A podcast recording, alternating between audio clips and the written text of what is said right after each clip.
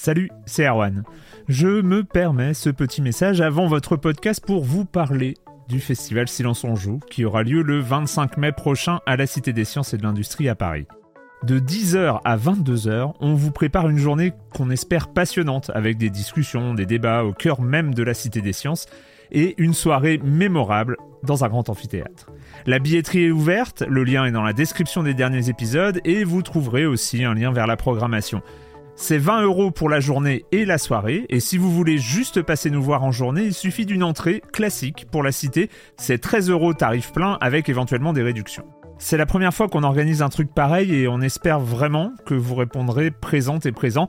En tout cas, nous, on a très envie de vous croiser de rencontrer celles et ceux qui nous écoutent chaque semaine. Rendez-vous donc le 25 mai et je vous laisse avec votre épisode de Silence en joue ou de la bande-annonce ou de Gâchette gauche ou de Dans la boucle. Enfin bref, bonne écoute. Hiring for your small business? If you're not looking for professionals on LinkedIn, you're looking in the wrong place. That's like looking for your car keys in a fish tank.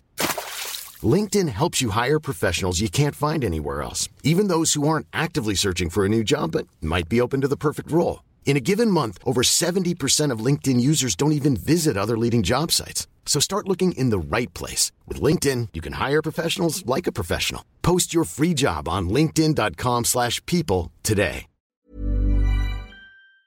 Silence en joueur, Juan Cario, bonjour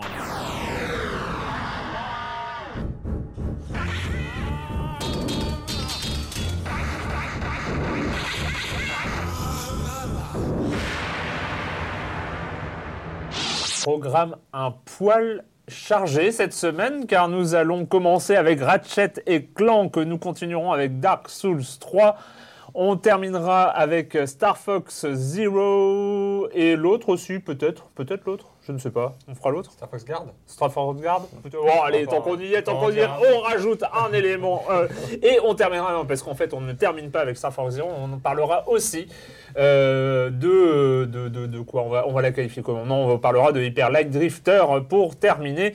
Voilà, vaste, vaste programme. Et puisque on a, le, dans- on a pour objectif de, de péter un score en durée de podcast, non, on ne devient pas ZQSD, c'est hors de question.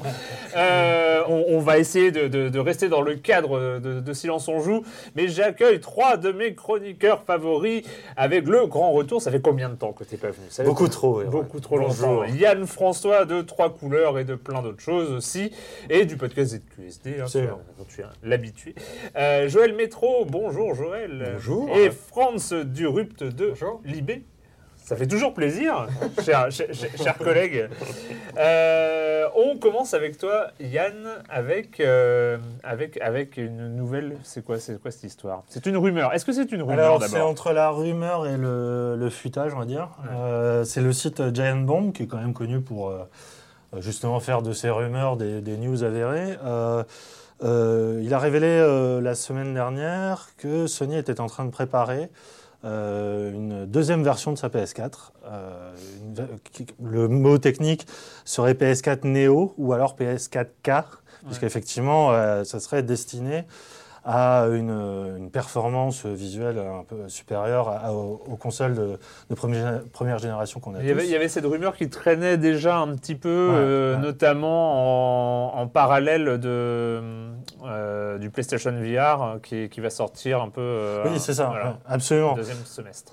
Euh, en termes techniques, euh, alors moi je suis pas spécialiste, mais d'après ce que j'en ai compris, euh, la, la console va garder ses cœurs euh, Jaguar. Euh, elle va avoir un, un processeur un peu plus gonflé au niveau du GPU, c'est-à-dire qu'on passerait de 18 euh, 36. Voilà, c'est ça. Euh, et une meilleure RAM qui reste à 8 Go, mais il y aura une meilleure bande passante. Ouais. Donc effectivement, ce qui, ce qui s'en dit, c'est que on serait plus sur une amélioration du framerate Ouais. qui pourrait supporter en ce moment, enfin les, les jeux sont soi-disant en 60 FPS et ils pourraient passer en 120 euh, FPS.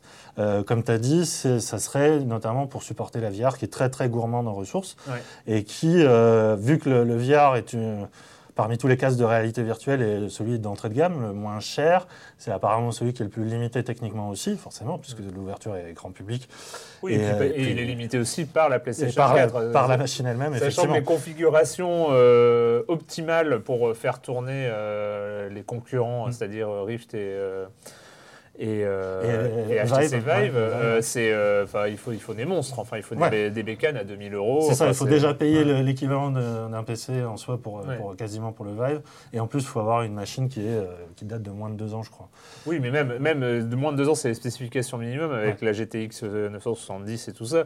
Euh, D'après tout ce que j'ai lu, pour faire tourner les trucs euh, en mode un petit peu sérieux, enfin, il faut des bécanes qui coûtent un bras. Oui, c'est ça, ou alors euh, qui se démocratise dans deux, Bon, trois du ans. coup, la PlayStation 4 euh, est limitée, Mm. mais sera moins euh, si on Oui. en mode néo. Et surtout, ce qui est intéressant, c'est. alors là encore, on est à l'état de rumeur, mais la politique de Sony se voudrait que chaque jeu futur développé pour la PS4 aurait son mode normal et son mode néo.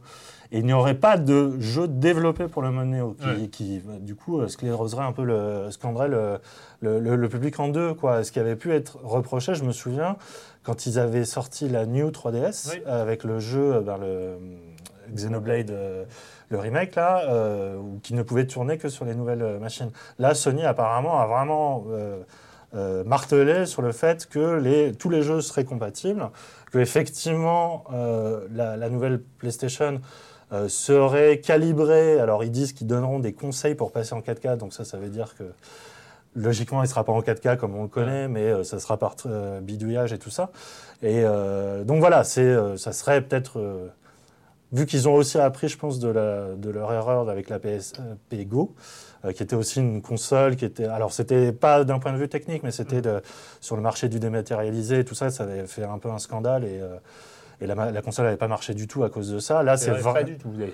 Ouais. Donc là, c'est vraiment histoire, je pense qu'il. Vu que de toute façon, la PS4 est, de- est un peu plus puissante que la Xbox One sur le marché console, on le voit de plus en plus avec les jeux qui sortent en ce moment, euh, Sony euh, se rend compte qu'il a aussi peut-être une carte à jouer là-dessus, et notamment, évidemment, par rapport à la réalité virtuelle, euh, vu que c'est un peu le seul consolier pour l'instant. Et la rumeur hein. fait état de date ou c'est pour la fin de l'année en fait? J'ai pas vu de date, moi. Non. Je ne sais pas du tout. Et il y a, de toute façon, il n'y a pas de Oui, façon, communiqué officiel. ouais, ouais. Peut-être à l'E3, on- ils On vont peut-être bouger, je ne sais pas. Joël, une histoire de tricherie. Oui, alors une histoire de tricherie qui, euh, Oh. qui date un peu, qui date de janvier, euh, de janvier de cette année. Mais bon, ça se passe en, en Corée du Sud, donc le temps, euh, le temps que ça nous parvienne, qu'il y ait des gens qui, euh, voilà, qu'il y ait des gens qui, qui traduisent, qui traduisent les news. Bah voilà, ça arrive jusque, ça arrive jusque chez nous maintenant. Et en fait, c'est sur le site, c'est sur le site Millennium, donc qui est spécialisé dans, dans le sport électronique, que nous est parvenue cette news. Et, et- et comme tout le monde le sait bien, la Corée du Sud, c'est un, un des, euh, comment dire, un des pays où le sport électronique Ouais. est, euh, est vraiment roi. Et ce qui s'est passé, c'est euh, bah, une comment dire, c'est un crime, c'est une, moi, c'est des choses qui me font assez, euh, enfin pas rêver, mais je trouve que c'est, je pense que ça pourrait faire l'objet d'un bon polar. Il s'agit en fait d'un match truqué qui, qui a eu lieu, qui a eu lieu en janvier, euh, pas en janvier dernier, mais en mai 2015, et dont le retentissement en fait, et dont les personnes euh, concernées en fait ont été arrêtées carrément par la police en, en janvier, euh, en janvier dernier. Et notamment donc c'était un joueur coréen qui s'appelle Life, son pseudonyme c'est Life, et c'est un vice. Il est champion du monde sur, euh, sur, Star- sur StarCraft 2.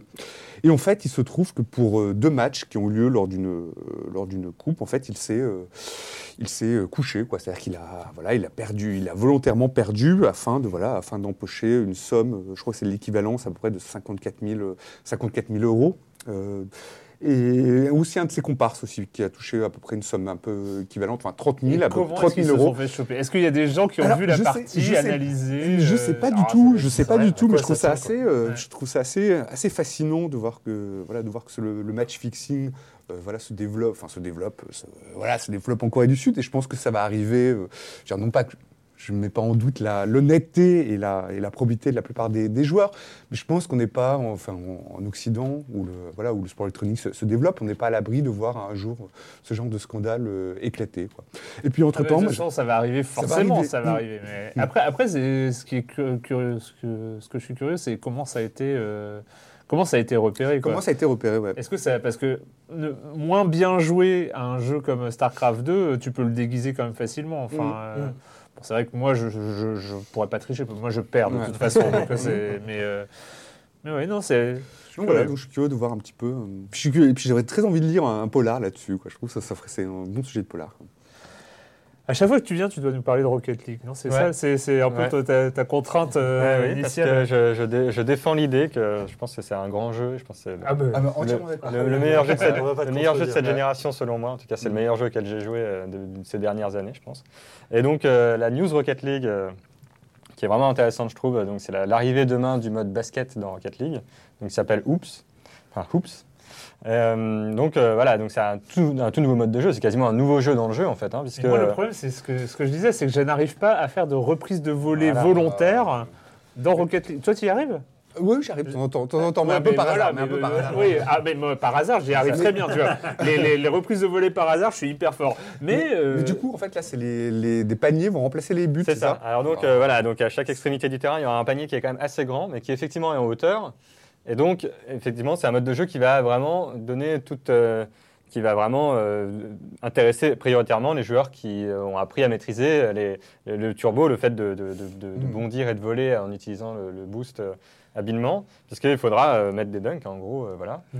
Et euh, C'est ça- ça, je- va- je- va beaucoup, euh, Mais d'après ce que j'ai vu, c'est c'est plus une sorte de cratère. euh, ce Oui, c'est truc-là. ça. Donc, c'est un- la balle va monter, si tu veux, sur la Oui, pente c'est de ça.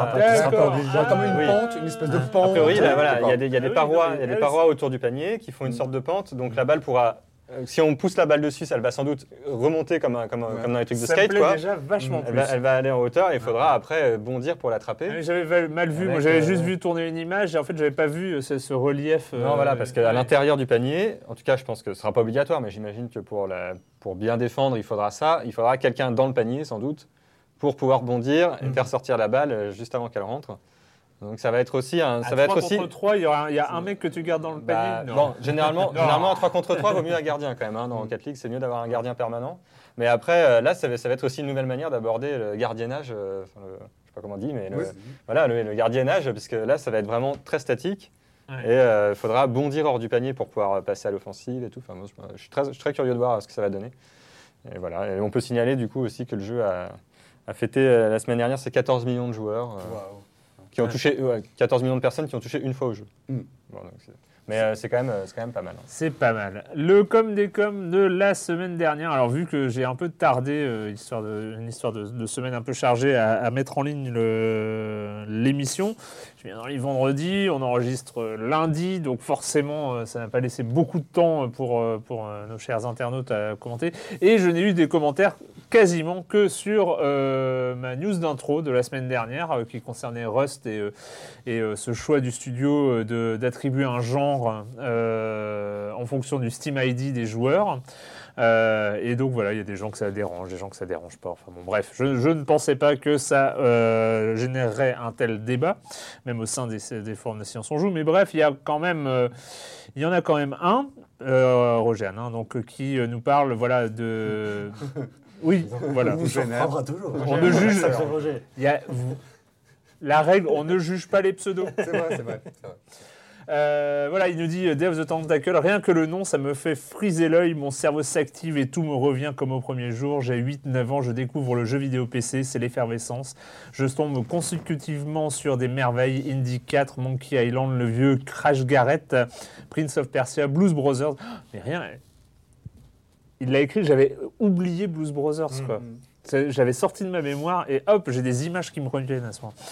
Euh, Blues Brothers m'ouvre des perspectives incroyables. C'est l'aventure, des histoires mémorables, des heures à plancher sur des énigmes qui me rendent si fier après les avoir vaincus, à force de schémas sur la marge de mes cahiers.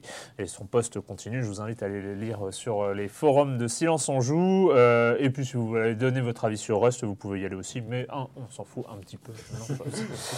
Euh, c'est pas le sujet. Bon, bah, on, va- on va, on va commencer parce que, mine de rien, le programme est chargé. Et on commence par quoi déjà? Ah oui, par Ratchet et Clank. C'est un reboot en fait. Un remake. C'est entre les deux, je crois. C'est vrai Ouais, Entre le reboot j'ai- et J'ai le pas remake, très bien bon. compris leur histoire. moi. Bon, allez, on écoute. It all started on planet Velden at Galactic Ranger Triumphs. Ratchet showed promise. I thought he had a bright future. Ah, memory. Anyway, I decided to teach him the ways of a true champion. Along with his robot pal Clank, We were the perfect team. Till we had to go and save Metropolis and get all famous. It was time for that pesky Lombex to learn a lesson. There's only room for one hero in this galaxy. Oh, if only he wasn't so heroic.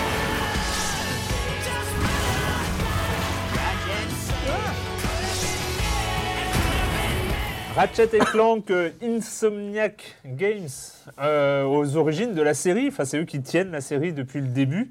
Avec, euh, à l'époque, je me souviens encore, il y avait Jack and Daxter. Il y avait le jeu, frère, hein, Jack and Daxter, d'un certain studio Naughty Dogs, qui lui est parti dans une direction bien différente, bien lointaine.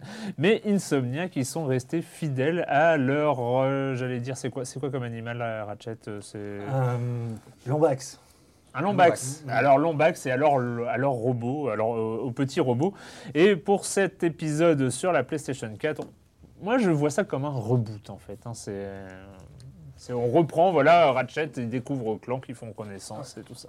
Alors je veux bien te croire sur parole parce que euh, je n'ai jamais joué à un seul euh, Ratchet et Clank. Euh, grand mal me fasse, je sais bien. Je suis passé à Mais côté. moi je suis pas Ratchet et Clank. hein. J'étais très Jack and Daxter à l'époque, mais Mais vraiment, je connaissais pas du tout la série, donc euh, euh, tant mieux, parce que euh, finalement, euh, même si apparemment ils ont apporté beaucoup de nouveautés, effectivement, on est sur euh, cette espèce de reprise de, de leur premier épisode, si j'ai bien compris, euh, qui est euh, bon, agrémenté surtout d'une mise en scène vraiment plus chiadée, enfin, avec notamment des cinématiques qui rappellent qui rappellent beaucoup euh, Pixar, euh, je veux dire, par l'humour, le côté euh, van à la seconde et tout ça. Et surtout, c'est un jeu qui, qui fait du bien parce qu'il ranime un, un genre qui était un peu disparaissant de nos consoles, c'est le, le- le jeu de plateforme 3D, euh, qui, euh, moi je dois avouer, qu'il maîtrise euh, vraiment très très très très bien parce que effectivement au début tu, tu commences le jeu, donc euh, effectivement ça met en scène la, la- la- la rencontre entre ce lombax et donc un renard,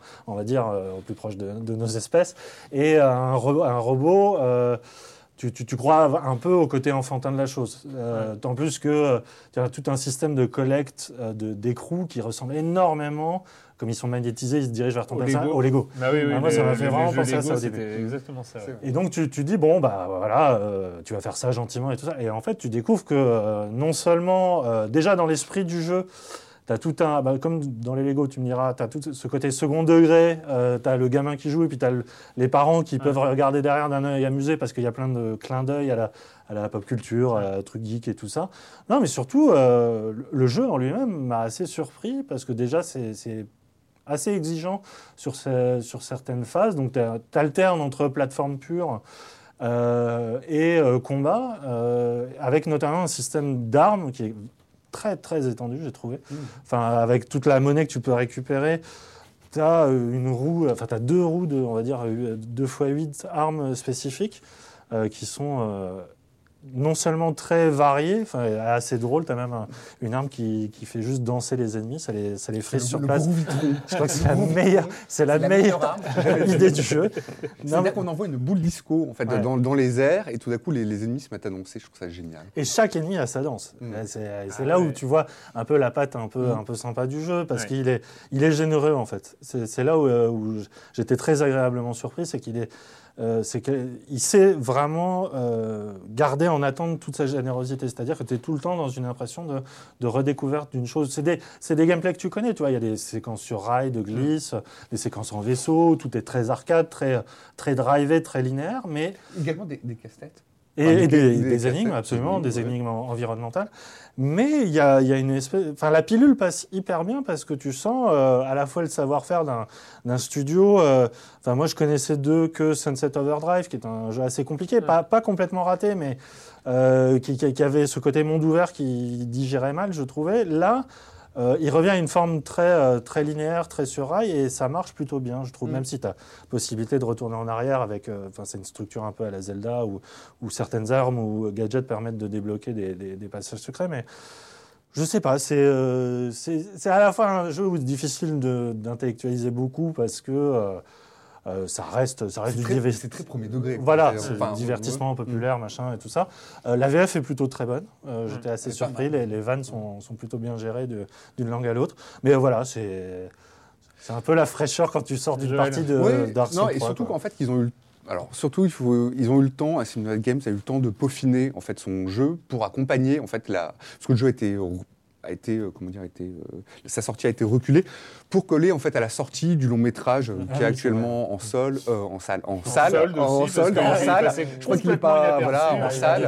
En salle. Voilà, donc il est le, le long. En fait, voilà, le, le jeu était censé accompagner donc la, la sortie du long métrage, donc ils ont plus de temps pour le, pour effectivement le, le peaufiner. Puis ça se, du coup, ça se voit effectivement.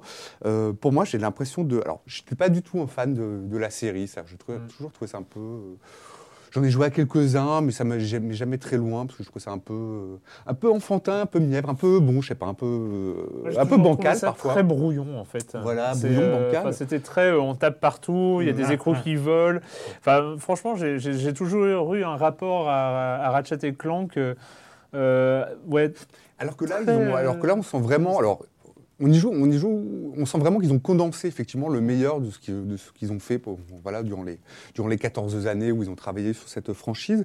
Et puis on a vraiment l'impression de, de retomber en enfance, quoi, aussi. Il y a un côté un peu, euh, je dirais pas Madeleine, mais un côté genre euh, tartine euh, et choco, et euh, choco, enfin je sais pas, et BN, et va- vraiment très sympa. L'humour, donc très bien, effectivement, il y a le gros vitron, il y a d'autres choses aussi qui sont plutôt, enfin, qui sont- les Transforme dialogues. les ennemis en pixels, ça ça m'a beaucoup Ah oui, plu si, aussi. c'est vrai, on peut transformer les ennemis en pixels. Les dialogues, ils sont toujours assez fun, ils sont jamais envahissants, les cinématiques sont, sont, sont vraiment belles. Euh, effectivement, ce qui, plaît, ce qui me bat beaucoup plus, c'est à- c'est vraiment la variété, des, la variété. Variété dans les, dans les environnements, donc on est sur plusieurs planètes différentes qu'on va effectivement revisiter.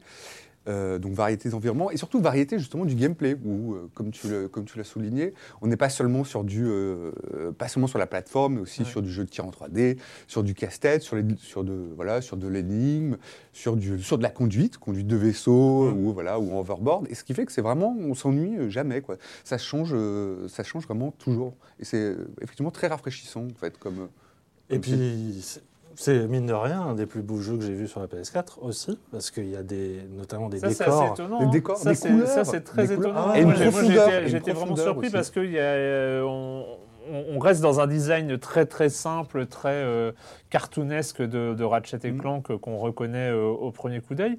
Mais j'ai l'impression qu'en fait ils se sont servis de cette base ultra simple pour aller très loin et au niveau graphique parce que effectivement d'après ce que tu alors je ne sais pas je peux pas le qualifier de plus beau moins beau et tout ça parce Il y que a des c'est décors qui sont assez euh, fascinants. euh, tu te poses et tu regardes, et ils ont animé euh, notamment des séquences de guerre qui Ouais. tournent autour de toi. C'est assez hallucinant. hein. Puis tu as, vraiment l'impression que ça y est, on est en termes de film d'animation jouable, on y est. Quoi. Ouais. Mm. Vraiment, pour une fois.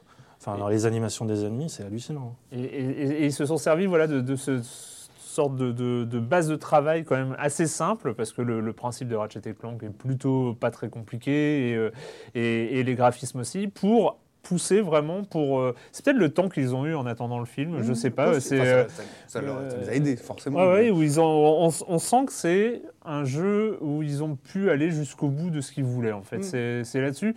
Et bizarrement, alors moi, je n'arrive pas très bien à expliquer pourquoi il ne m'est pas tombé des mains. Alors que les précédents, euh, c'était vraiment. Enfin, j'avais quand même essayé hein, des, des Ratchet et Clank euh, quelques-uns, pas tous. À force, euh, à force, c'était. Et, et là, j'arrive pas trop à bien comprendre le. Est-ce que c'est la manière dont il nous amène dans le jeu qui est euh, peut-être moins brutale que les, les épisodes précédents où euh, on, on découvre les choses petit à petit et puis on découvre les tirs, les armes sont bien introduites. Enfin, Non, mais il y a vraiment une vraie dynamique en Ouais. fait. C'est-à-dire vraiment le jeu, il y a une dynamique dans tout le jeu, effectivement dans la variété. Dans... on- C'est vrai qu'on va, on y va doucement, quoi. On, est, Ah oui, euh, on y va doucement. Et c'est le jeu est tout le temps, on est tout le temps en action, toujours à faire des choses. Il y a vraiment euh, rarement des, morceaux, des moments genre un peu plats, un peu ennuyeux. C'est-à-dire qu'il y a toujours des choses à découvrir dans ce jeu. Et il y a une profondeur, je trouve, dans le gameplay qui euh, qui paraît pas comme ça euh, au premier abord. Étonnant, Mm. étonnant. Ouais, c'est, je pense, dû à cet effet de, de fraîcheur ou vraiment d'une, d'une planète à l'autre, parce que tu, en gros, tu visites des planètes. Euh, ils savent très bien gérer l'effet de rupture, c'est-à-dire que vraiment, tu as le niveau, tu vas passer quasiment que en aérien, et puis le suivant, c'est que du sous-marin. C'est, finalement, c'est de la logique à la Nintendo. hein. C'est vraiment de changer un univers et toute une dynamique de gameplay avec, qui fait que, bah oui, tu as une impression de fraîcheur, de pas faire. Alors que finalement, tu as plein de choses qui se répètent. Si tu regardes dans le. Dans le, le- le big picture du jeu, c'est mais vraiment bravo quoi en termes de rythme. France, je sens que tu vas te jeter dessus parce que. A- non, mais en plus, euh, moi, je ne sais pas si je suis prêt à investir euh, le prix d'un jeu neuf dedans, mais en tout cas, euh, moi, je trouve ça très, pour le coup très réjouissant et très rafraîchissant de voir revenir effectivement euh, voilà, des jeux, des, des- des jeux euh, d'un style, d'un style graphique euh, qui change un peu de- de- des univers sombres euh, qui sont quand même très à la mode en ce moment. Enfin, d'avoir un jeu tout public dans lequel il y a des vrais moyens qui sont investis. voilà. Mmh. On a- en fait, on a l'impression que beaucoup les productions, les productions qui s'adressent aux enfants, on a l'impression que souvent qu'elles sont bâclées, que Mmh. les développeurs, les éditeurs n'essayent pas de faire trop d'efforts. Ils se disent de toute façon, on vend des figurines avec et puis euh, ça Ouais, c'est cool. Mm. Et, euh, et voilà, je trouve que c'est bien d'avoir des produits vraiment léchés pour les, pour les enfants, pour les jeunes. Et euh, enfin voilà, effectivement, ça rappelle aussi Nintendo là pour le coup. Et je crois que moi, je suis en gros manque de gros jeux Nintendo en ce moment. Et donc c'est vrai que se voir ce genre de trucs. Tu as raison, On se dit, ne euh, vendrait ouais. pas de figurines. non, non, mais on se, prend, on se dit, on se dit voilà, un Mario qui profiterait de cette puissance. euh, Ouais. On se dit voilà, ça serait, ça serait quelque chose aussi quoi. Peut-être qu'il devrait renommer le jeu Starlombax, peut-être, non Je sais pas. En parlant de- de- d'univers sombre, hein Mm. parce qu'il faut y aller quand même. On, a, on retarde, on retarde. On sent bien, on sent bien qu'on a envie, mais on retarde, on retarde. Il faut parler de Dark Souls 3.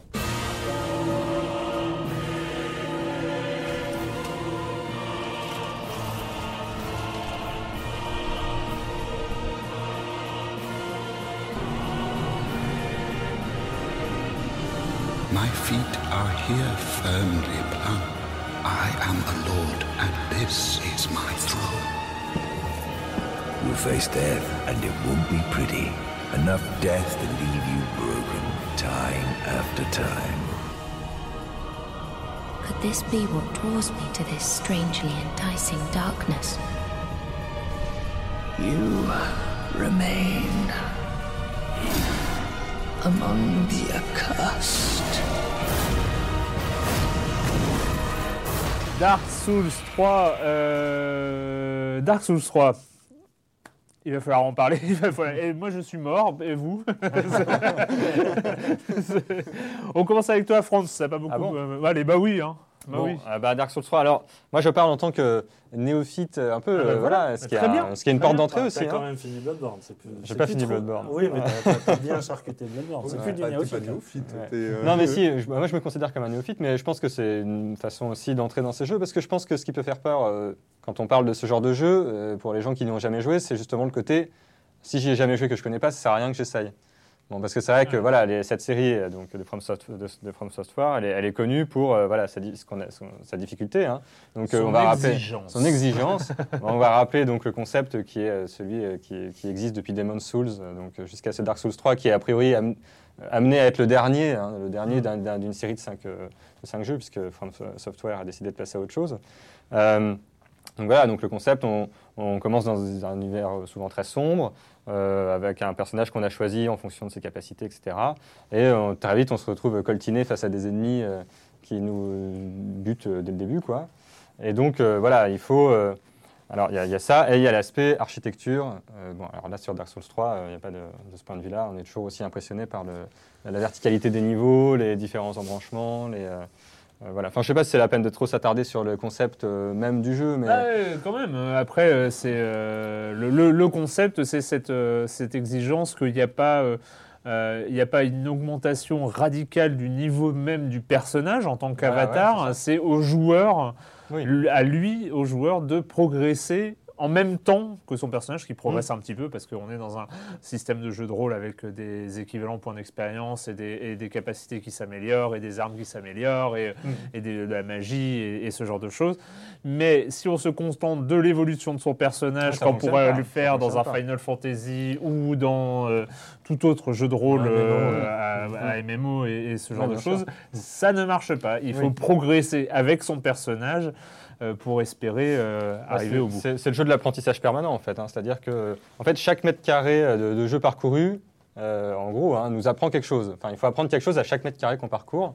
Donc euh, chaque ennemi qu'on croise, il faut apprendre à le battre, il faut apprendre à le connaître.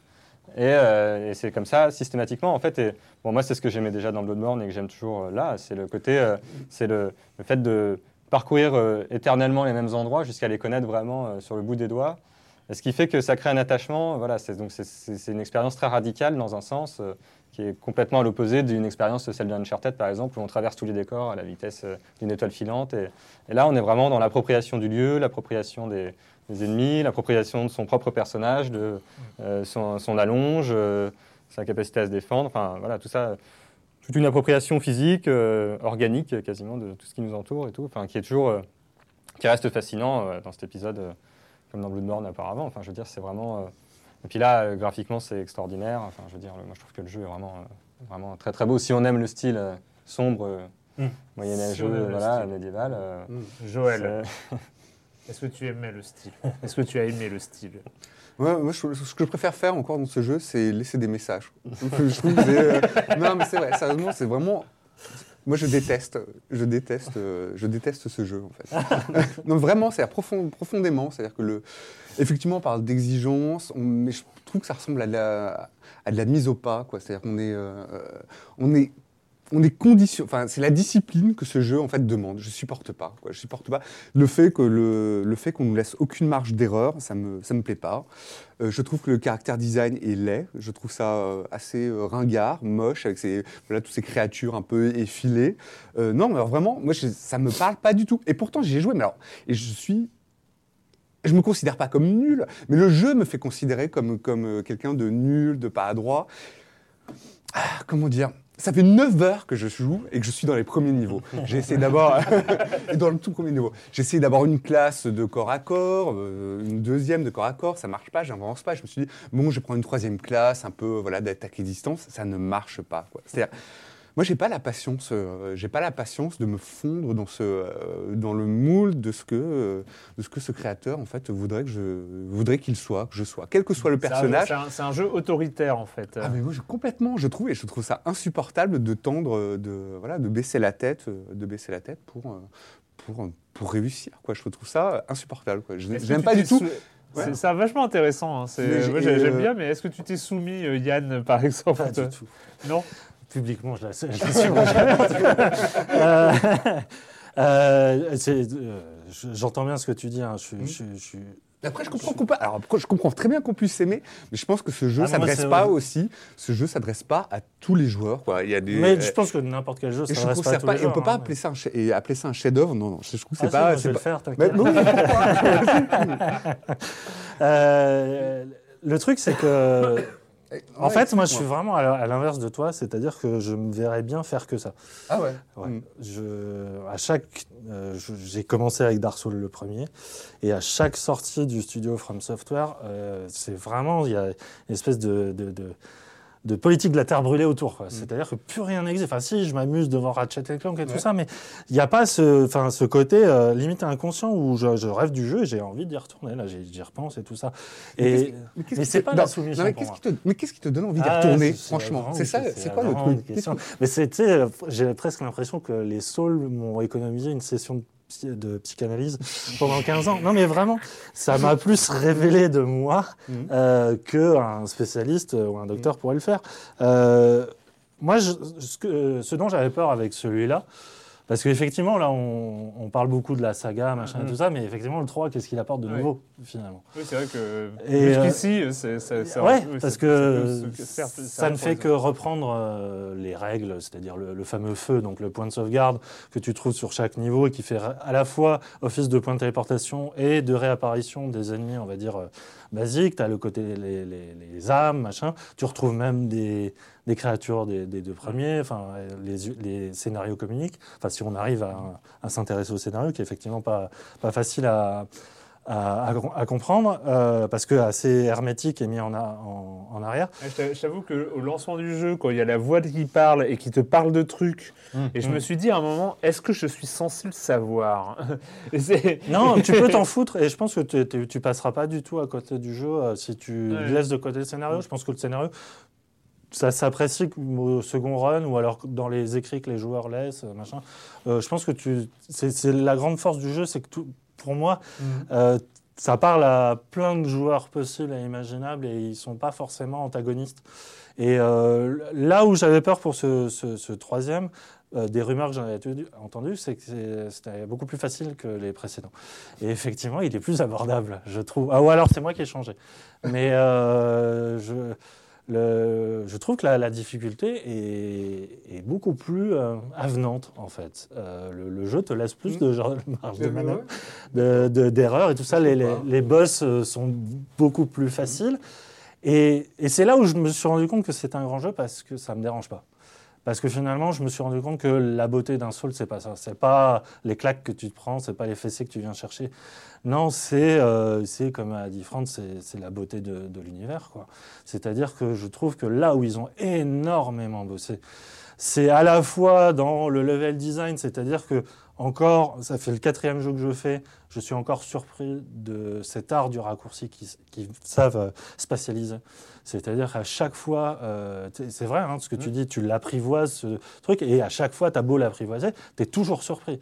Tu es toujours dans une- un esprit de découverte par, les, par la, la façon dont l'espace communique entre euh, euh, ces diverses parties, que tu vas faire une longue phase qui va te permettre de, de débloquer un, un point de sauvegarde, et surtout hein, une sorte de raccourci, et tu vas, tu vas te rendre compte que cet espace est ramifié à un autre de manière complètement cohérente.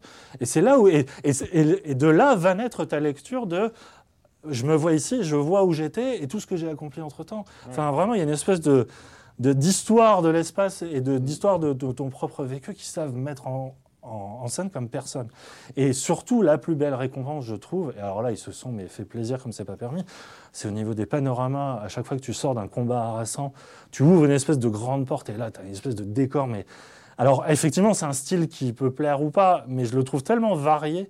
C'est-à-dire qu'effectivement, on commence au côté très cathédrale et tout ça, puis tout d'un coup, tu as un village de morts-vivants qui te rappelle Bloodborne. Vraiment, dans les, comme les deux œuvres ont été faites à peu près en même temps, euh, c'est des, euh, on va dire, des échos, euh, c'est des vases communicantes euh, stylistiques. Et puis tout d'un coup, tu arrives dans un village de glace qui est euh, à 100 lieues de ce que tu as vu au début. Et, et tout est, est- est cohérent avec ça. C'est-à-dire que les ennemis sont différents. Tu as beau. T'as beau euh, rentrer dans le jeu, t'y habituer au pattern, machin, tu découvres à chaque fois un, un nouveau pattern avec un nouveau ennemi, donc une nouvelle façon de penser l'espace, donc une nouvelle façon de penser le combat. Tu es constamment en train de te remettre en cause. Alors effectivement, ça se fait par la violence. Ça se fait par une certaine forme de... de euh, pas baisser la tête, mais d'humilité pour moi. C'est-à-dire que...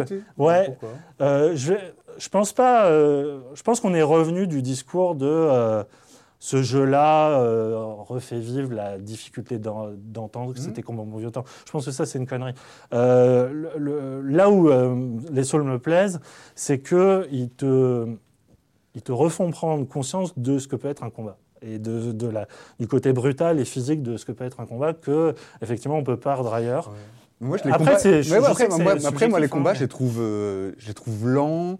Je les trouve, euh, je trouve les personnages raides. Les combats, je les trouve lents. Et ça, je, je m'ennuie. Enfin, moi, j'ai besoin, je de, besoin que, soit, voilà, que ça soit un peu plus, euh, un peu plus rapide. Quoi. Oui, oui. Pourtant, je trouve que là-dessus aussi, c'est tellement plus fluide qu'avant. Mm.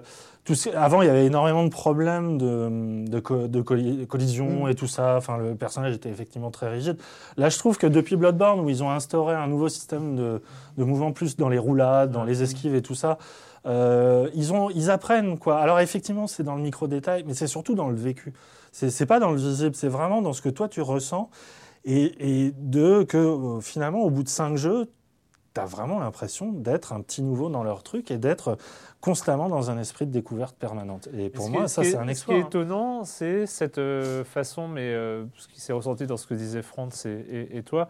Moi, j'avoue que je- j'ai aussi, j'ai aussi, il y a, il y a- il y a un rapport à, à ce jeu-là qui est qu'il il faut accepter de rentrer dedans, et si on rentre dedans, c'est qu'il faut avoir le temps de rentrer dedans, et, euh, et il faut, il faut vraiment s'y consacrer. C'est euh, une question de temps, vraiment. pense mais s'y consacrer pleinement en fait. Mm. C'est- Et moi, j'avoue que j'étais pas dans cet état d'esprit, donc j'ai- commencé à jouer, mais je suis tellement pas rentré dedans que c'est. Effectivement, c'est- tu peux pas te permettre, dans le sens de temps, tu peux pas te permettre des petites sessions de 20 minutes, Ouais. euh, parce qu'effectivement, tu vas passer les 20 premières minutes à, à comprendre ce qui t'arrive et des fois, souvent mourir. Donc, effectivement, ça peut paraître très frustrant. Mais ce qui, est, ce qui est marrant, c'est cette, euh, cette façon finalement de, de raconter li- une histoire euh, de façon complètement non verbale, une- une- qui est une histoire de, de- d'architecture, de paysage, et une histoire de gameplay. Enfin, de, de- enfin, c'est un mix des deux, euh, qui est finalement complètement indépendante de l'histoire des Dark Souls. C'est euh, Enfin, c'est- toujours étonnant parce que c'est quelque chose que j'entends et que même moi j'ai dit à l'époque euh, euh, sur, le- sur le premier, mais euh, c'est. Il y a un scénario. Il y a un scénario dans les Dark Souls, il suffit de, euh, de regarder les vidéos de Exerve euh, sur, euh, sur Gamecult, euh, qui est un, voilà, qui est un, un passionné euh, au-delà du- de, de, de la passion de. Où il est, il- moi j'étais assez étonné. Il explique euh, le, le contexte scénaristique et tout ça, chose que je découvrais à 100% alors que j'avais joué aux deux premiers. Et mais c'est pas ça finalement l'histoire la plus importante des Dark Souls. Mm. C'est ta propre expérience, c'est euh, Il y a quelque Oui. chose. Ouais, c'est marrant parce que euh, je- je- pendant que je joue à Dark Souls 3, je continue The Witness. Et je trouve que les deux jeux, Ah oui. les deux jeux a dans leur radicalité nous mettent, nous face, à, face à un, peu, un peu la même chose. C'est cette solitude, ce silence, et de- d'un moment de dire, il faut aller chercher dans soi-même euh, un peu le courage de continuer. quoi. C'est-à-dire, euh, bon voilà, je suis devant ce puzzle in- insurmontable, euh, voilà, il faut que je le comprenne, euh, il faut que je l'assimile. Et une fois que j'aurai fait ça, je pourrais, euh, je pourrais y arriver. Et c'est pareil dans Dark Souls. euh, En fait, les ennemis, c'est un peu comme des puzzles de The Witness aussi. C'est, euh, on est devant eux, il faut comprendre comment ils fonctionnent, il faut comprendre en soi ce qu'on doit aller chercher pour, pour les vaincre. Et, et c'est marrant, je trouve que c'est marrant de, mettre- de faire les deux jeux en même temps. Je trouve que c'est très, très marrant à faire parce que il- c'est vraiment des expériences radicales assez proches au final dans ce qu'on peut. ça, ça dépend vraiment de soi en fait. C'est-à-dire, en fait, il n'y a pas grand-chose à attendre du créateur. En fait, il est. Enfin, je veux dire, il n'y a pas grand-chose à attendre du jeu en fait. Ouais. Tout, tout est dans nos mains euh, quand, on, quand on joue à ces jeux-là. Donc euh, après, c'est. euh, l'aspect plus contemplatif de The Witness, euh, même si et même s'il est, il, il est violent aussi à sa, à sa, à sa alors manière. moi, les puzzles, les puzzles mais- ne nous tuent pas au moins. Donc, ça, ça. Mais euh, le, le- le- le truc par rapport au, au scénario, c'est qu'en plus, c'est des univers qui charrient euh, un décor, des décorums très très balisés par la culture euh, populaire. Je veux dire, les, les terrains d'inspiration, c'est autant, on va dire, euh, d'un point de vue pictural, tout ce qui est euh, tableau flamand et tout ça, euh, mais surtout de l'heroic fantasy. Enfin, je veux dire, Miyazaki, euh, il est à la fois biberonné au, au manga animé genre Lodos et tout ça que qu'à Tolkien. Donc c'est vraiment des, des motifs dont on a l'habitude de voir depuis euh, 30, 40 ans, je ne sais pas. Et et la force du- de, de- de la saga, pour moi, c'est que finalement, tu as, beau connaître ces trucs-là, tu es toujours dans, dans un état de, de surprise, parce que finalement, euh, comme tu as dit, Erwan, c'est pas... C'est pas le récit en lui-même, qui est des histoires de légendes, des machins que tu, connais par cœur, mais c'est dans la façon dont ils, ils te les présentent à toi et comment ils te, ils te- font réagir par rapport à cela. Comment, euh, comment c'est, des questions toutes bêtes, mais en termes de level design, c'est comment on fait prendre conscience à un joueur de l'espace dans lequel il se tient. Par l'immensité, par la grandeur, en le mettant tout petit, ou alors en- en- justement, en- au contraire, en le mettant en surplomb d'un truc. Et eux, ils arrivent de manière tellement novatrice à faire euh, avec des trucs qu'on a vus 15 000 fois, mais parce que toi, tu es toujours en centre. Euh, autant dans les fictions, euh, tes spectateurs, là, tu es vraiment intégré, tu es à la fois ce côté euh, banni, virus d'un- monde qui te rejette, quoi, et qui te punit d'être là, effectivement, et en même temps, tu as ce... T'as ce degré chemin initiatique que tu retrouves un peu dans la littérature picaresque et tout ça, que chaque rencontre te développe une partie de toi-même et révèle surtout des vérités intérieures. Enfin, moi, je- dans ces jeux-là, je me souviendrai toujours de, euh, de, de- de très grands espaces où tu te dis c'est trop vide, c'est trop calme, il va se passer un truc, tu vois un- une espèce de, de truc insignifiant au fond.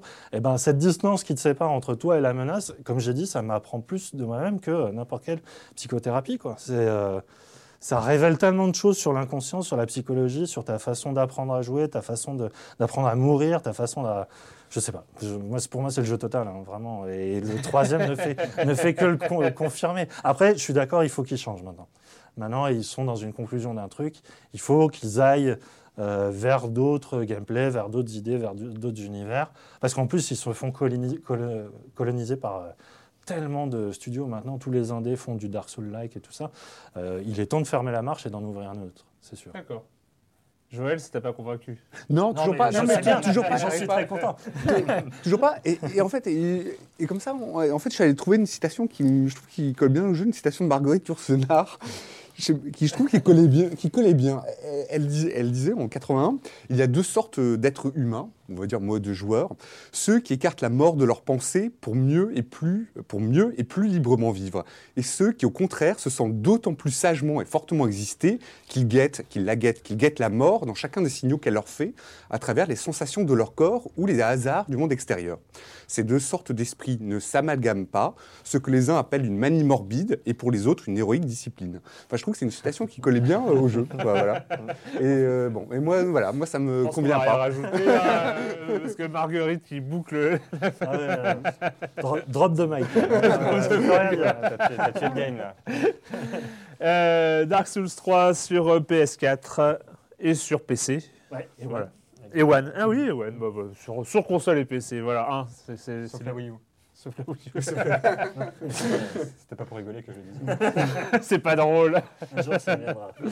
Allez, on va, on va aborder euh, maintenant Star Fox. Ah oui, voilà, c'est ça, c'est Star Fox Zero. Et Guard, un petit peu. Mm. Hein, c'est ça? Sur Wii U. Je m'appelle Fox, Fox McCloud. Il y a cinq ans, mon père a été engagé par le général Pepper de l'armée cornérienne pour enquêter sur d'étranges activités détectées sur la planète Venom. Il n'est jamais revenu de cette mission. Il révéla aussi qu'Andros mettait secrètement sur pied une terrible armada dans le but de conquérir le système de l'Ailat par la force.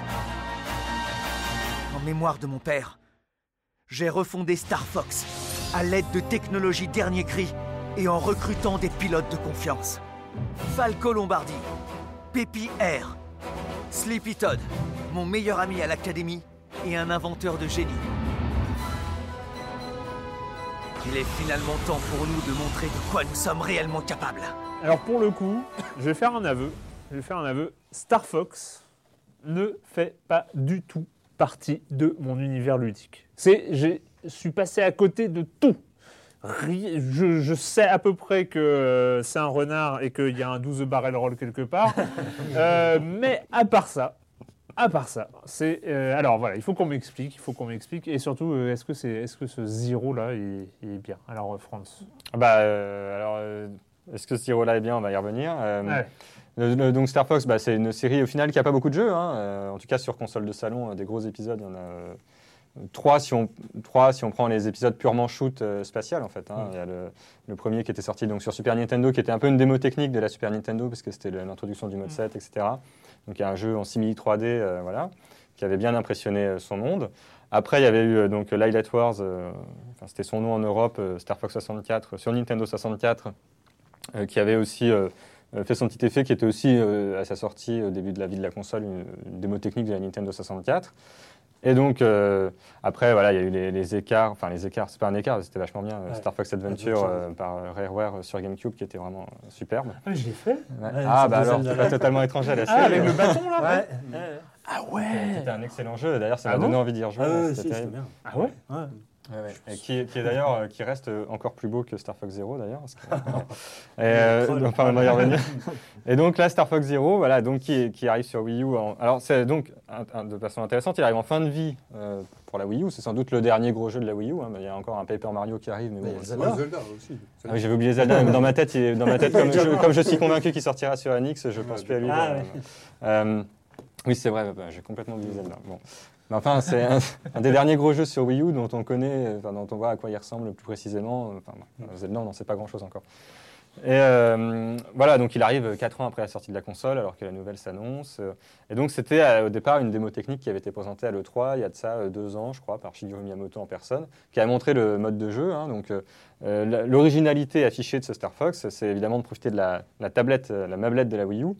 Donc on a deux écrans. Euh, sur l'un, on affiche le vaisseau vu de l'extérieur, euh, avec possibilité de loquer les ennemis pour euh, ça donne un côté un peu cinématographique, euh, voilà. Et sur l'autre écran, euh, on est en vue cockpit pour pouvoir viser plus précisément en bougeant la mablette, euh, machin. Alors on peut choisir soit d'afficher le- le- la vue cockpit sur la télévision, soit de l'afficher sur la mablette. Je le dis parce que je m'en suis rendu compte à l'avant-dernière mission. voilà. Et, et voilà. Alors là, il y a une contrepartie à ça. Donc c'est un mode de jeu qui est- enfin, qui profite des capacités euh, ludiques de la Wii U, on va dire. La contrepartie, je pense, la première contrepartie qui saute aux yeux, c'est que le jeu est pas très beau et je pense que c'est lié à ça parce que du coup, ça lui donne, ça donne à la console deux fois plus de choses à afficher. Je pense que c'est, je pense que c'est en partie pour ça. Donc le, le jeu, effectivement, voilà, ce qui saute aux yeux d'abord dans ce jeu, c'est qu'il est vraiment pas très folichon. Euh, on a un peu l'impression de voir un jeu Nintendo 64 en fait. hein. On est à peu près à ce niveau-là. Faut le dire. Ah ouais, quand même. Ouais, on est un peu à ce niveau-là. euh, je sais pas, ça- Yann, ça si t'es d'accord. Oui, oui, mais, bien sûr. euh, non, c'est pas, c'est pas beau du tout. On est un peu à ce niveau-là et euh, Parce que c'était pas bon. Nintendo.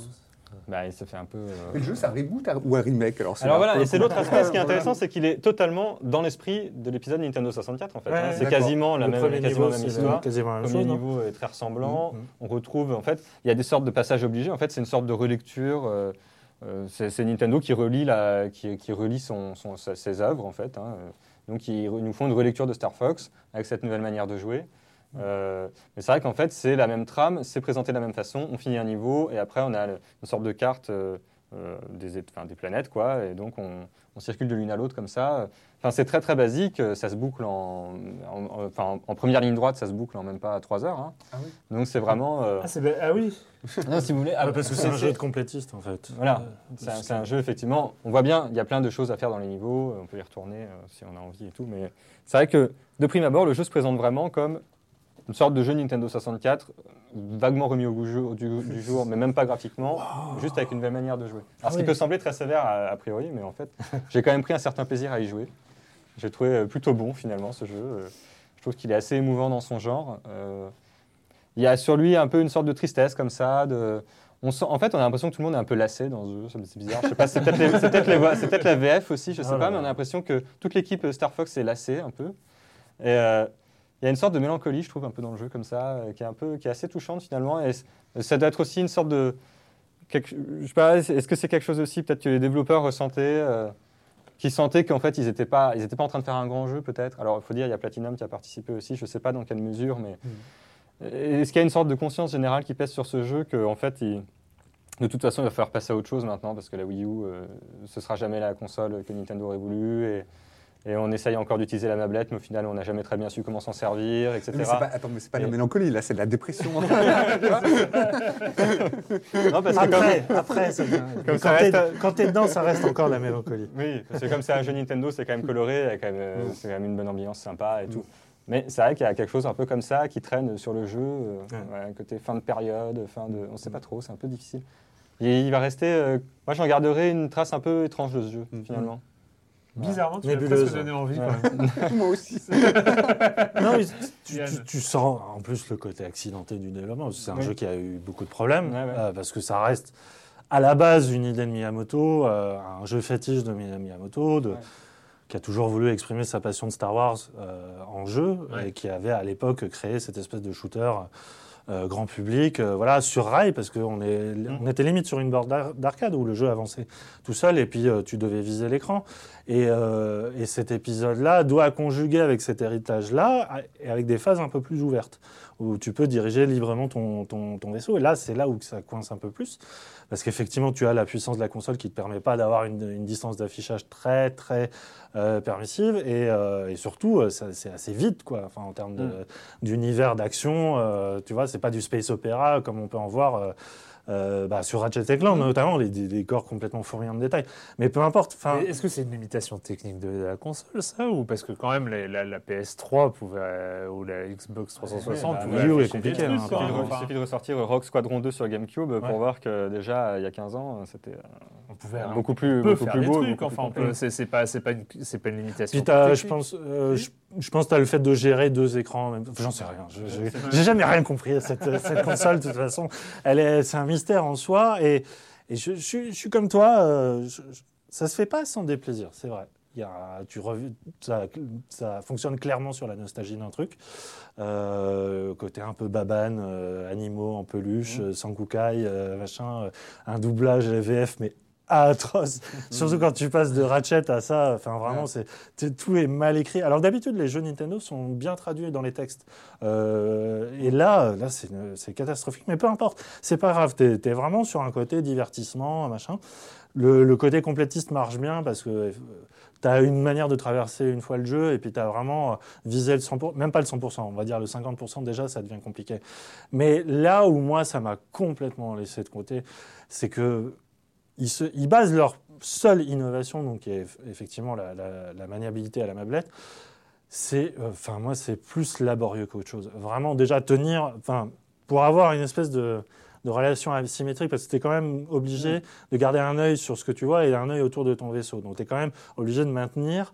Alors les gens voient pas euh, parce qu'on a la radio, mais je suis obligé de maintenir le- la mablette euh, Entre limite- toi et la télé. en Ouais, fait. et déjà, bon, ça, ça fatigue. voir les deux. ouais. Ça, c'est- pas du tout, euh, c'est pas du tout ergonomique. Et, et en plus, enfin, c'est, je trouve le cockpit en lui-même et tout ça, la manip- le cockpit catastrophique.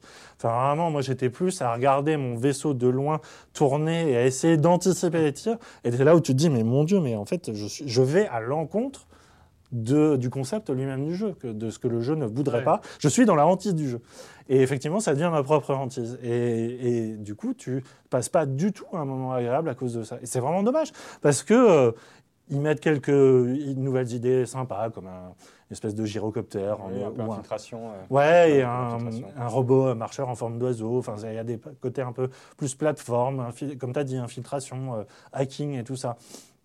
Les boss sont assez intéressants parce que c'est des boss à pattern Nintendo, donc c'est Mm. inventif et tout. Mais tu ressors du jeu, tu fais so what, quoi. Enfin, Mm. c'est... Moi, je me, sou- je me souviens de Lilatoire, je me souviens de Star Fox, euh, vraiment, euh, pas seulement d'un point de vue graphique, mais vraiment, j'avais l'impression de, de, de- de- de- ouais, de, de- de vivre un, di- un divertissement sur rail, certes, mais qui, me, qui était généreux, quoi. Et là, ben non, on est passé à autre chose. Alors, c'est moi qui ai vieilli, et c'est peut-être ça la plus grande non, dépression. Je crois, que, je crois que le jeu, je crois que le jeu est authentiquement euh, raté, il faut le dire. Mais Mm. après, euh, c'est bizarre. Je, je trouve que ça le rend pas mal aimable. euh, pour Non, autant, en c'est fait. ça, t'as pas envie de C'est- le c'est- défoncer non plus, ouais. Voilà, c'est c'est ça qui est un peu. Alors moi, c'est c'est vrai que sur la jouabilité, il faut, faut y revenir un peu peut-être. C'est vrai qu'il y a ce problème déjà qu'on est toujours en train de se poser la question. En fait, on est toujours en dehors du jeu, fatalement. Mais ça, je crois que c'est un truc que Nintendo n'a pas vu venir quand ils ont conçu leur... Je ne sais pas comment ils ont pu faire cette erreur, mais effectivement, le problème de la Wii U, c'est que concrètement, si on joue sur deux écrans, on est, per- on est perpétuellement en dehors de, De de- de- de- des deux... Enfin, voilà. ni sur l'un ni sur l'autre ouais. au final. Quoi. Et, et c'est vrai qu'au final, dans, Star Fo- dans, dans ce jeu-là, moi, il y a des missions, je m'en je m'en rendais compte à la fin, j'avais passé quasiment tout le jeu juste sur ma mablette euh, en vue cockpit, sans faire attention à ce qui se passait à la télé. Ou, euh, Et donc c'est vrai qu'en définitive, on se dit, bah, c'est pour faire ça, euh, autant n'avoir qu'un écran et machin. Et bon, c'est vrai que ça, c'est vraiment le truc irrésolu de la Wii U, en fait. Euh, C'est vraiment symbolique de, de, du- de- de ce que Nintendo n'a pas réussi à se servir de cette console. euh, Ah, Euh, L'erreur de, design initial du truc, quoi. Ouais, Enfin, ouais. c'était Mm. peut-être Mais- une mauvaise idée. Oui, Puis, Mais c'est rare que Nintendo aille au bout d'une mauvaise idée comme ça et, euh, et passe l'erreur en gros de dire l'idée est mauvaise mais on va quand même aller, on va quand même la développer jusqu'au bout Ouais. pour voir si c'est mauvais jusqu'au bout. Et euh, après je dirais pas que c'est si mauvais que ça non plus. Il y a eu des moments où j'étais quand même assez immer- il y, a, il y a des moments un peu miraculeux où tu es un peu immergé quand même. euh, tu te sens euh, tu te sens bien dans le combat et tout machin. Ça arrive. C'est pas tout le temps. euh, Ouais. C'est un peu euh, voilà. Et Star Fox Guard. Alors lui c'est rigolo, donc lui c'était un autre, l'autre concept montré en même temps, qui n'était pas censé être un jeu Star Fox à la, à la base. Alors lui pour le coup il exploite bien les deux écrans, puisque euh, il y a en gros, alors donc le concept, euh, donc on doit défendre une petite, euh, une petite base quoi, avec des caméras, on a 12 caméras de vidéosurveillance à disposer comme on veut, Euh, c'est un petit labyrinthe la base, hein. et donc il y a des robots qui arrivent aux entrées pour, euh, pour venir euh, piquer le truc qui est au milieu, c'est une, source d'énergie qui est au milieu de la base. Et donc en fait il faut donc on a sur, sur l'écran de télévision, on voit toutes les images affichées par les caméras de vidéosurveillance. Et sur l'écran de la tablette, on gère les caméras, donc on passe de l'une à l'autre. Et avec, euh, quand on prend une caméra, on peut diriger avec le joystick euh, l'angle de vue et tirer sur les robots qui approchent. Quoi. Et au final, c'est assez, c'est assez divertissant comme truc parce qu'il y a une bonne tension euh, dedans. Parce que les- quand les robots arrivent par vague, parfois on est bien, on est bien tendu. Et puis, euh, je trouve que c'est assez rigolo ce concept de vidéosurveillance. En fait, je trouve que c'est assez, c'est bien dans l'air du temps finalement. un, un jeu de vidéosurveillance, je trouve que voilà, finalement, c'est bon, c'est- bon, il y aurait quelque chose à en faire euh, politiquement euh, par ailleurs. Bon, là, c'est pas, c'est pas très politique. On pourrait faire un Papers, Please de la vidéosurveillance. presque. Mais ça existe, hein, République, euh, Ouais, un jeu République. indé euh, fait par un c'est- ancien de a Metal Gear. Ouais. C'est un jeu d'infiltration. il y a- trois semaines. Ouais. Ah, qui est bah, très bien d'ailleurs. Ouais. Mais euh, enfin, euh, du coup, ça a un côté assez euh, ludique euh, au final. Euh, euh, voilà, je crois que ça vaut 15 euros à télécharger. Euh, je sais pas si ça les vaut vraiment, mais euh, Ah ouais, c'est 10 ou 15, je quand sais pas, à vérifier. Mais euh, et puis le jeu, le- j'ai pas tout fait, mais il a l'air assez riche en contenu, mine de rien. euh. D'accord. C'est vraiment les jeux, euh, voilà, comme Nintendo sait bien faire parfois, c'est un peu comme euh, Pool Blocks ou etc. C'est des jeux concept comme ça, euh, qui au final euh, recèlent plus de recèlent plus de plaisir que ce qu'on pourrait croire euh, de prime abord. Quoi. Mais dans, dans tout ça, enfin, je- réfléchissais en même temps, là, il y a quand même le constat dépressif finalement, c'est que c'est de voir euh, comment Nintendo gère ses anciennes icônes. Mm. C'est-à-dire que celui-là, ça va encore, Star Fox, mais je repensais à Zelda, l'espèce de- d'épisode multijoueur que- qu'ils ont fait sur 3DS euh, il n'y a pas longtemps, que tout le monde oubliait, euh, personne ne sait le titre. Ah oui, le- Euh, le masque, ouais, ouais, voilà. Ah non, Et- le triade, euh, je sais plus comment ça s'appelle. D'accord, je vois. ouais. Triforce Heroes, voilà. merci. Et le prochain euh, Metroid, qui sera aussi un jeu en coopération. machin. Oui, ça peut-être bien, mais c'est pas. Ça doit- franchement, ça envoie pas du rêve, hein, vraiment. Tu as confiance, mais tu. Mais on, C'est on bien, est là. C'est bien, ça t'honore. euh, Oui, oui, il en faut au moins.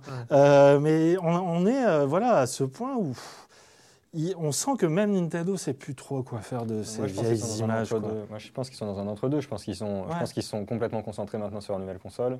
Que du coup, ils, ils bazardent un peu des trucs comme ça euh, pour continuer d'alimenter. euh, Puis non, et puis vraiment, il serait temps qu'ils créent un peu des. Bon, alors ils ont fait Des- Splatoon, ça, mais il faut qu'ils créent des univers nouveaux. Des nouveaux, là, c'est vraiment temps. Quoi. Là, moi, euh, Ah, enfin, Nintendo, moi, c'est toujours le reproche que j'aurais fait, c'est vraiment de recycler éternellement quoi, les mêmes personnages, les mêmes Moi, ça me univers. dérange pas. Je suis toujours Ah bon content de retrouver Mario. Zelda Oui. et tout. Mais Moi, moi- du, moment, du moment que je joue différemment. Mm. Quand, euh, C'est euh, ça. Franchement, Super Mario vrai, Galaxy c'est vrai, 2, c'est- vrai, euh, génial. c'est quand vrai. même mais extraordinaire. comme Même celui sur euh, Wii U. euh, c'est sûr. J'ai j'ai- jamais fait de reproche à. Nintendo sur un Mario ou sur un Zelda. C'est juste euh, sur le, reste de l'environnement, de Mario Mm. Tennis à, euh, Mm. Zelda Hyrule Warriors euh, et à machin. Enfin, Mais ils ont pu prouver cette année avec Splatoon, par exemple, Oui. que voilà, tu prends une nouvelle IP, tu prends un nouvel univers, Mm. bon, tu prends un, un gameplay qui a déjà été, euh, qui est très connu notamment des joueurs PC, mais ça marche hyper bien. Et, eff- et effectivement, on aimerait De toute façon, Nintendo là-dessus, toujours comme ça, c'est ce qu'ils disent toujours. Ils disent on trouve un concept et après on le met sur une de nos licences en fait. C'est ce qu'ils ont fait avec euh, Star Fox Guard qui était Ouais. au départ un truc. euh, et euh, c'est ce qu'ils avaient fait avec Super Mario Galaxy 2 aussi, hein, il me semble. hein. C'était pas du tout. Enfin, c'était à départ, on leur a présenté ça, c'était pas un Mario, et puis ils ont dit bah on va en faire un Mario, et puis. Et ça marche très bien comme ça. Moi, je trouve ça toujours plutôt bien et rassurant au final. euh, Je trouve, je Moi, trouve- je serais, moi, je ravi qu'un jour euh, Nintendo tourne la page euh, Miyamoto. Quoi. Ouais. Non, mais euh, outre tout le respect, tout le respect que Ah j'ai pour lui, oui, mais je trouve qu'il faut. d'arriver, c'est ça Voilà, que je veux dire. mais euh, bon. Non mais voilà, mais maintenant j'ai passé pour le bad guy, mais on n'est pas censé devenir ZQSD, donc là on a quand même encore un jeu. Alors s'il te plaît, le débat euh, Nintendo post Miyamoto, on le garde, on le garde au chaud, on, on va en parler, peut-être un jour, mais on, on- Euh, juste un tout petit dernier mot justement sur euh, Star Fox euh, Zero, c'est aussi euh, peut-être le dernier jeu de l'ère euh, Satoru Iwata, et donc euh, il y a peut-être aussi une part de tristesse dans le jeu, Mm. en, en raison pour ça, en, en partie pour ça, et il y a une- un petit message à la fin du générique euh, pour Satoru Iwata qui est quand même assez émouvant et qui vient définitivement nous plomber après, le- après avoir fini le jeu. D'accord. Star Fox Zero, Star Fox, Star Fox Guard sur, euh, sur Wii U. Sur Wii U. Euh, on va finir, on va finir, on, on va exploser tout, c'est horrible. On, on va finir avec euh, la perle indé du moment, l'espèce de, de d'ovni, enfin en tout cas moi que je n'avais pas du tout vu, euh, vu- enfin j'attendais pas du tout. Hyper Light Drifter.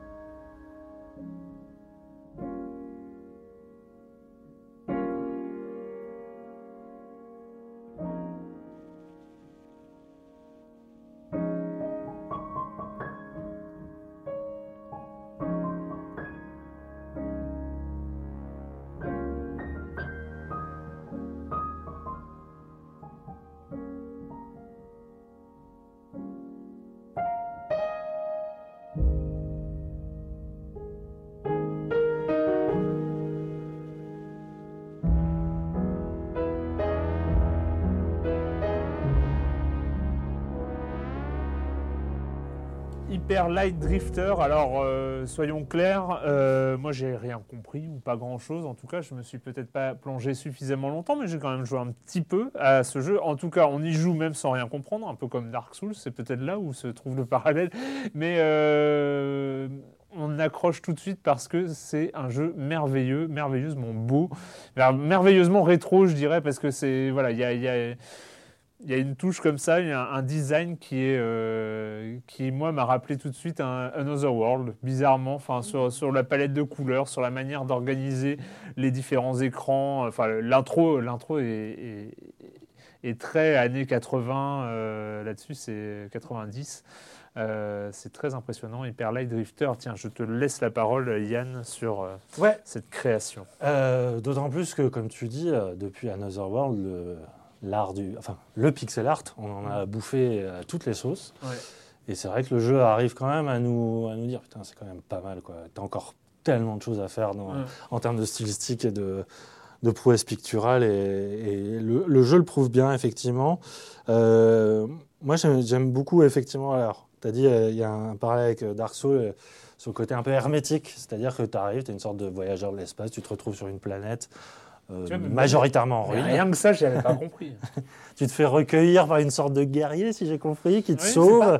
C'est pas, pas, oui, effectivement, c'est pas limpide, mais, Non, euh, c'est- mais tu- tu- mais c'est pas grave. Tu le devines. Mais c'est pas grave. C'est ça, voilà. Tu te retrouves au milieu d'un village et en gros, ton village est au centre d'une map et aux quatre coins cardinaux, tu as euh, des zones euh, qui sont euh, déterminées par un boss, bien sûr, et, et à l'intérieur de ces zones, tu as tout un système de, euh, de labyrinthes, de, donjons, de mini-donjons euh, remplis de- d'ennemis, de, semi-boss euh, qui vont te permettre d'accumuler à la fois, on va dire, des sortes de de clés en forme de, de triangle rose, hein, et que tu devras assembler pour ouvrir certaines portes, mais aussi des, des points de, de- de- de- d'XP finalement que tu pourras accumuler pour acheter des nouveaux coups. Alors c'est un gameplay à la fois de combat à l'épée euh, et euh, tu as aussi une arme à feu. Et ce qui est vraiment intéressant là, je trouve, c'est une super bonne idée, c'est que tes, recharges de flingue, tu les recharges en tapant soit sur un ennemi, soit sur une partie de décor destructible.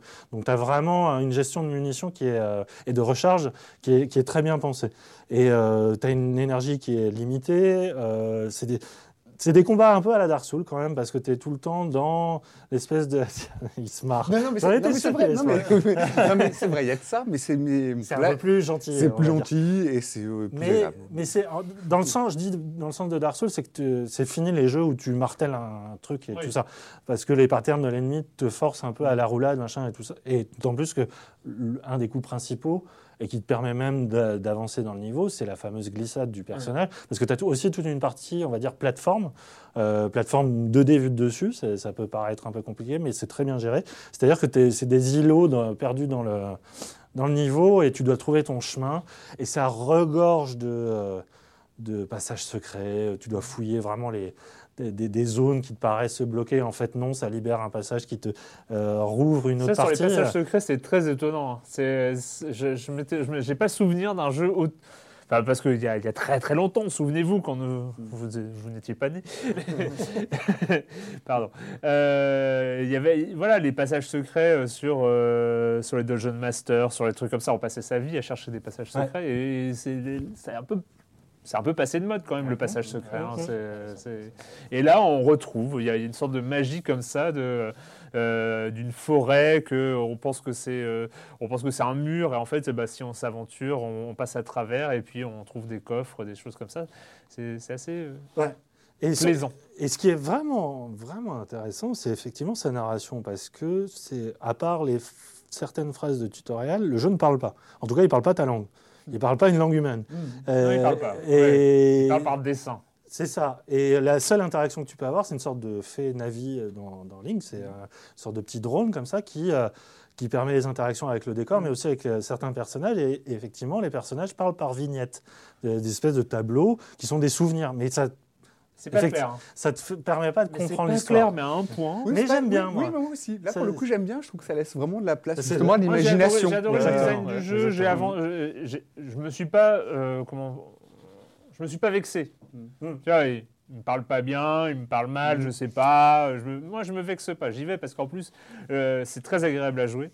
Euh, en termes, tu, tu parlais de la glissade, euh, les glissades, les coups, les tirs, enfin tout s'en- tout s'enchaîne d'une manière très agréable, vraiment très agréable. Et en plus, le- le- voilà, les décors euh, sont, sont superbes. Enfin, il y a, il y a- il y a quelque chose comme ça de pas forcément de nostalgique d'ailleurs. hein. Je, trouve- je trouve très moderne dans, dans, dans, dans, dans cette, dans cette rapidité, dans cette nervosité. euh, c'est très agréable. Mais, euh, mais alors pour le coup, je, je- rien. L'histoire, je, déjà, tu vois, tu m'apprends que c'est un, vient d'une autre planète, je savais rien. Moi, j'ai l'impression qu'il était descendu dans une cave. Tu vois, c'est euh, pour le coup, euh, je, je comprends rien. J'ai l'impression de, de me faire éjecter du scénario. Ah ouais Ah, moi, je, je trouvais ça fascinant des fois. Il y a même des, des passages où tu arrives à une sorte de, de carrefour narratif où il va se passer un truc.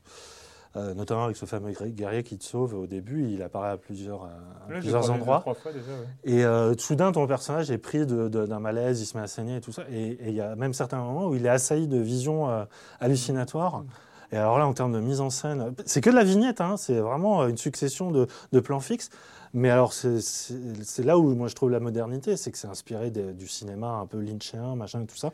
Enfin, il y a une vraie. une- Moi, je trouve que la narration, elle, elle est hermétique, elle te met un peu de côté, mais, mais vraiment, elle se, elle se, comment dire, elle se défriche à- au fur et à mesure. Tu comprends un peu plus, euh, Ouais.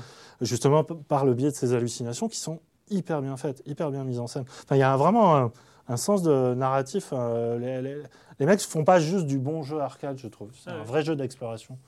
Ah, moi, moi, je ne suis pas allé très loin dans, dans le jeu, mais ce que j'aimais vraiment, c'est le côté euh, jeu d'atmosphère. euh, Ouais. c'est euh, c'est un jeu, les couleurs, elles sont. J'aime bien ces couleurs criardes.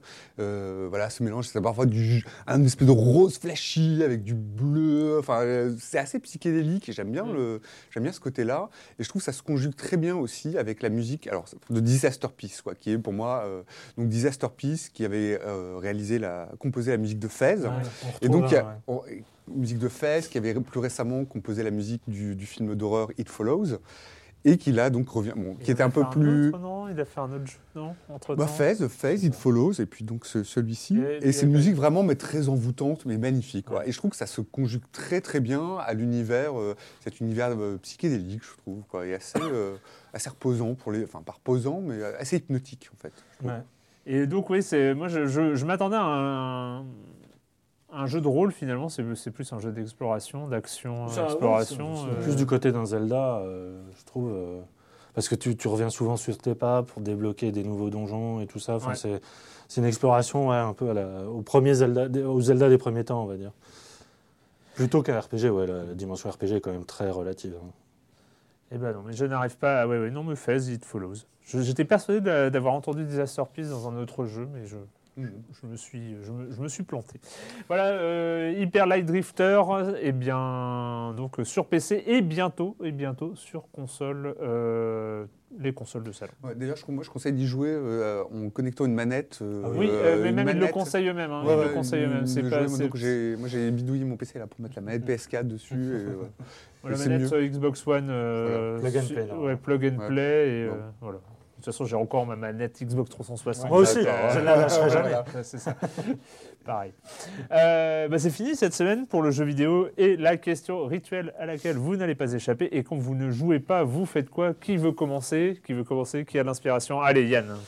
Alors, je pense qu'on a déjà parlé ici. Euh, je redonne la- sa chance à Daredevil, euh, donc série euh, Netflix, euh, donc euh, adaptation du, du comics éponyme. Euh, Netflix a un partenariat avec Marvel euh, parce qu'ils vont créer toute une gamme Jessica de Jones, Ouais. Iron Fist. Il était Iron- prévu Iron Fist. Ouais. Non, non, il y a Luke Cage, mais je ne sais pas s'il y a Iron Ah, Fist. Fist, ils vont le faire aussi. Ils vont le Enfin, faire. bon, c'est- ouais. en fait, c'est toute la bande à Hell Kitchen dans, euh, Ouais. dans l'univers Marvel. ouais. Et Daredevil a ouvert la marche euh, l'année dernière. Ouais. Euh, moi, j'avais vraiment été très déçu. Euh, je, je trouvais, je trouvais ça ex- extrêmement pompeux, euh, très, très euh, euh, brouillon en termes de narration. Je ne supportais pas les, les personnages secondaires, euh, notamment son ami avocat et puis la- l'assistante avocat. Enfin, je, je trouvais le méchant raté. Enfin bref, à part certaines envolées de mise en scène, notamment les fameux plans séquences de, de baston, euh, je trouvais ça vraiment Oh, très Cage, Il surfait. n'est pas, si raté que ça, Ah, euh, Ah moi, j'ai- ça bah, Donofrio, mais le truc, Vincent Donofrio, c'est un bon acteur, mais enfin bref, moi ça m'a sorti par les yeux. Et, et ce que je trouve vraiment intéressant avec les, les séries Netflix, c'est c'est là où on voit qu'elles, en fait, leur différenciation est très technique. C'est des séries qui souvent se basent sur, euh, alors les histoires d'algorithmes, c'est une chose, mais surtout des retours de spectateurs. euh, d'une saison à l'autre et que ça peut vraiment euh, participer à la réécriture. House of Cards, c'était vraiment ça. Et là, eh ben, c'est marrant parce que j'ai l'impression que tout ce que j'aimais pas dans la première saison, ils l'ont entendu. Et, et du coup, c'est beaucoup plus agréable cette deuxième saison. Déjà en termes de, mise en scène, ils nous refont le coup d'un plan séquence, mais alors à travers une cage d'escalier qui est juste hallucinant. Mais vraiment, euh, voir ça à la télé, ça fait vraiment plaisir. Et surtout, euh, les nouveaux méchants sont super cool. Enfin, il y a le Punisher, il y a Electra. C'est des très bons acteurs qu'ils ont choisis. Les seconds couteaux sont mis de côté, ou en tout cas, ils sont un peu mieux euh, rebâtis et tout ça. Et euh, ça reste pas la claque de Jessica Jones. Moi, j'avais vraiment adoré la série. Je trouvais hyper euh, novatrice. L'actri- L'actrice et le méchant, je les trouvais géniaux. Mais là, Daredevil, euh, je trouve que ça devient fréquentable. Voilà. D'accord. Je, je vais peut-être faire un Pas effort autant pour- que Better Call Saul, bien sûr. Mais, peut-être faire un effort pour euh, finir la saison. hein, alors. Euh, Joël. Moi, je suis en train de lire un- mon premier, le, enfin, le premier roman de science-fiction chinois euh, qui a obtenu, euh, alors qui n'est pas encore traduit en, en français, malheureusement. Je tu pense que ça, en chinois? Bah, couramment. Ah non, ouais. il est traduit en anglais. il, est- non, il a été traduit, en- il a été traduit en anglais. Il a obtenu euh, euh, le- les prix Hugo, le prix Nebula. Et euh, donc, c'est écrit par un Chinois qui s'appelle Liu Cixin. Et c'est vachement intéressant. Ça s'appelle The Three Body Problem. Alors, ça fait référence en français au problème à N-corps en mécanique euh, orbitale. Voilà, donc c'est c'est du costaud. Ça me laisse un peu, ça me laisse un peu. Le roman, pour l'instant, je suis en train de le lire. Ça me laisse un peu perplexe. Euh, ça déroute un peu, mais je trouve ça très intéressant d'avoir un, un roman de science-fiction qui, euh, voilà, avec un auteur d'un point de, Ouais. qui adopte le point de vue d'un Chinois. Voilà, ça se passe. euh, voilà, au départ, ça se passe pendant la révolution, euh, voilà, pendant la révolution culturelle jusqu'à nos jours. Il y a aussi au sein de, ce roman euh, tout un, euh, comment dire, tout un jeu vidéo. Bon, alors ça, je, je trouve c'est un peu moins bien amené, une espèce de jeu vidéo qui va permettre de comprendre que des extraterrestres en fait cherchent à rentrer en contact avec avec l'humanité. Mais bon, c'est assez intéressant, très déroutant, et j'espère qu'il sera traduit bah, en France, en français prochainement. Quoi. France. Euh, moi, j'ai commencé à lire, je peux pas trop faire un débrief, mais ça m'a quand même, euh, j'ai quand même quelque chose à en dire. Euh, un bouquin de Patrick Champagne, qui est sociologue, Ah. sociologue bourdieusien. Il a sorti un nouveau livre, donc c'est la double dépendance. C'est sur, le- c'est sur les médias en fait. hein, donc c'est un sociologue des médias. qui, voilà, qui s'inscrit donc dans la ligne de Bourdieu. Alors, j'ai pas encore beaucoup avancé dans ce livre, qui me semble très intéressant, aux éditions Raison d'agir. Mais ça me permet quand même de rappeler, parce qu'on est à un an de la présidentielle, euh, l'existence d'un énorme, euh, super bouquin de Patrick Champagne qui date d'il y a 20, 30 ans maintenant, qui s'appelle Faire l'opinion. C'est sur le, c'est sur le, le pouvoir euh, démesuré, compris les sondages, euh, Mm. dans le jeu politique euh, démocratique en France. Et j'invite tout le monde à lire ce livre parce que c'est extrêmement intéressant sur voilà, la façon dont le- le- le- les sondages et leur utilisation, leur interprétation par les médias contribuent à façonner euh, un jeu politique euh, en tout point insatisfaisant, ce qui explique aussi euh, qu'il y ait des mouvements comme Nuit debout qui finissent par émerger, évidemment. Et euh, voilà, enfin, donc euh, évidemment, c'est plutôt de gauche. euh, je- Un bourdieusien de droite. Voilà, C'est pas mal ça. ça- Franchement, ça manque. hein. Ça manque dans le paysage. Je trouve que ça manque. Ouais, ouais. Ce serait assez comique.